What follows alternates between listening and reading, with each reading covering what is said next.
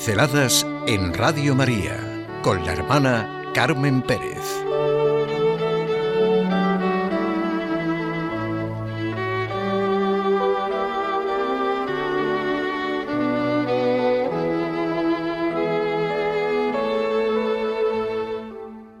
La fiesta del bien, de la bondad, la fiesta de todos los santos.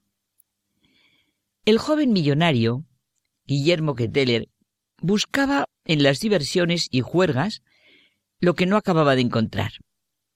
Un día, que pretendía divertirse en un baile de una manera burda y soez, se sintió como ante la mirada de Dios, y en su interior algo le decía que aquello no le correspondía, que no era bueno para él. Le pareció ver el rostro de una religiosa que rezaba por él y le miraba internamente. Le conmovió y a partir de esa fecha quedó muy impresionado y no encontraba diversión en ninguna parte.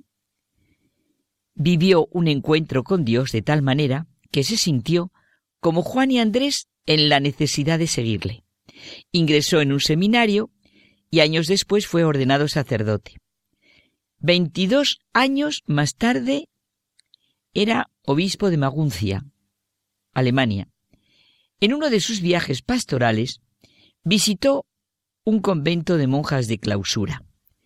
Cuando distribuía la comunión, al llegar la última monja, sintió una emoción fuerte, de tal manera que hubo de hacer un esfuerzo para mantener la serenidad y concluir la Eucaristía.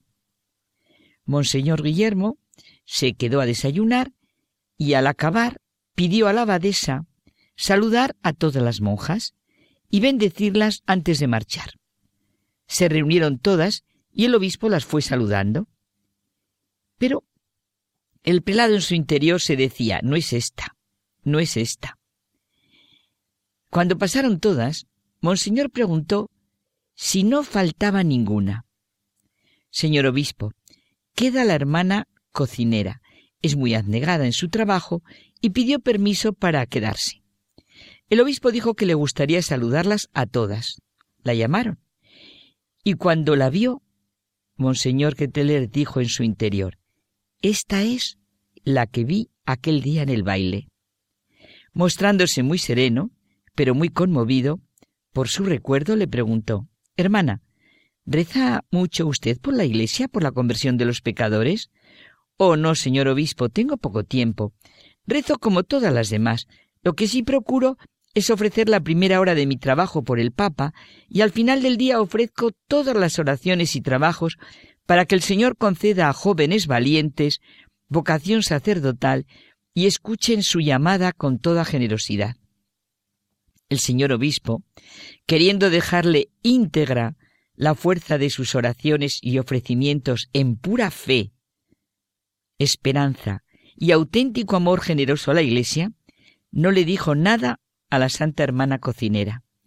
Pero le explicó la historia completa a la madre abadesa, suplicándole el más absoluto secreto hasta que Dios la llamara. Al morir la hermana todo fue descubierto y publicado en el Observatorio Romano. Una fiesta en la que se unió el cielo y la tierra. La hermana descubrió en la plenitud de su vida el por qué quiso el señor obispo aquel día saludarlas a todas y precisamente a ella. Es muy bueno para todo que los monjes y las monjas recen mientras nosotros nos afanamos haciendo nuestras cuentas y deberes. Estos hombres y mujeres restablecen con sus oraciones el equilibrio de un mundo del que sólo se han apartado para abarcarlo mejor. Me ha parecido preciosa la anécdota por el modo de suceder y por las personas que intervinieron, para sentir precisamente la fiesta de todos los santos, la fuerza de la común unión de todos los hijos de la Iglesia. Esto es realmente fe y confianza en la oración, vida del Espíritu que se comunica. Tendríamos que saber disfrutar y gozar de la realidad que es la comunión de los santos en la Iglesia de Cristo. Como dice Unamuno, todo verdadero beneficio que hagas a un solo hombre, A todos se lo haces. No quieras influir en eso que llaman la marcha de la cultura, ni el ambiente social, ni en tu pueblo, ni en tu época, ni mucho menos en el progreso de las ideas que andan solas. Las buenas obras jamás descansan. Pasan de unos espíritus a otros, reposando un momento en cada uno de ellos, para restaurarse y recobrar sus fuerzas. Pueden más estas personas, esparcidas acá y allá, que veinte líneas escritas en la historia de los siglos, o más bien, busca aquello y se te dará esto de añadidura. No quieras influir sobre el ambiente, ni eso que llaman señalar rumbos a la sociedad. Las necesidades de cada uno son las más universales, porque son las de todos. La fiesta de la bondad, del bien, la fiesta de la comunión, una fiesta profundamente humana y llena de sentido. ¿Cuántos de nosotros hemos experimentado en nuestra vida la común unión con los que ya gozan de Dios y también con los que caminamos en la vida con un mismo espíritu, con una misma fe, con un mismo Señor? Cuando así lo vivimos, a pesar de todos nuestros defectos y errores, lo gozamos. Todos sentimos ambientes en los que vivimos, percibimos algo especial, en los que se está bien, en los que se reconoce a alguien, en los que se experimenta que somos familia, pueblo de Dios.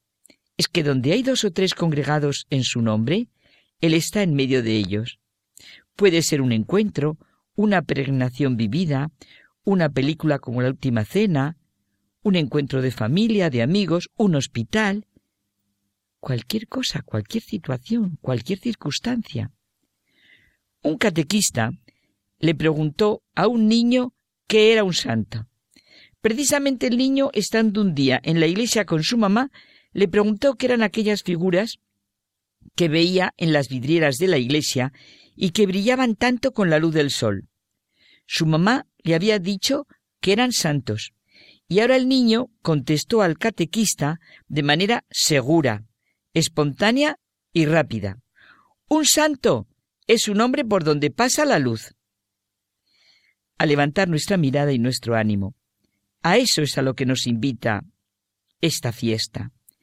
A sentir lo bueno, lo que es nuestra herencia verdadera, nuestra patria a la que estamos llamados, a sentir esa familia inmensa que nadie puede contar, figurada en las series de doce mil inscritos en el libro de la vida, a sentir la gloria que se nos expresa en multitud de imágenes en todo el Nuevo Testamento, desde el prólogo hasta el Apocalipsis.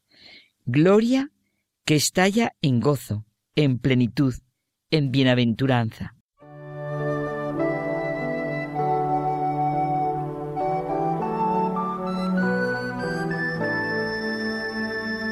Pinceladas en Radio María con la hermana Carmen Pérez.